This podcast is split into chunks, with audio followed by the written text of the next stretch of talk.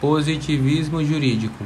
O positivismo jurídico é a mais celebre e debatida teoria do direito.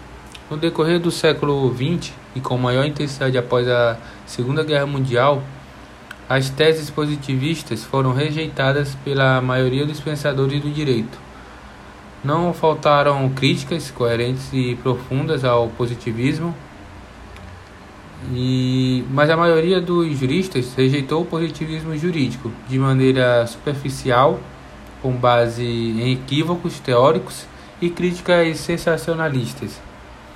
É um fato digno de, de nota que, nos últimos anos, os juristas, os juristas brasileiros começaram a investigar né, novamente as vertentes do positivismo jurídico, produzindo obras atualizadas e oferecendo importantes balanços críticos de suas vantagens e problemas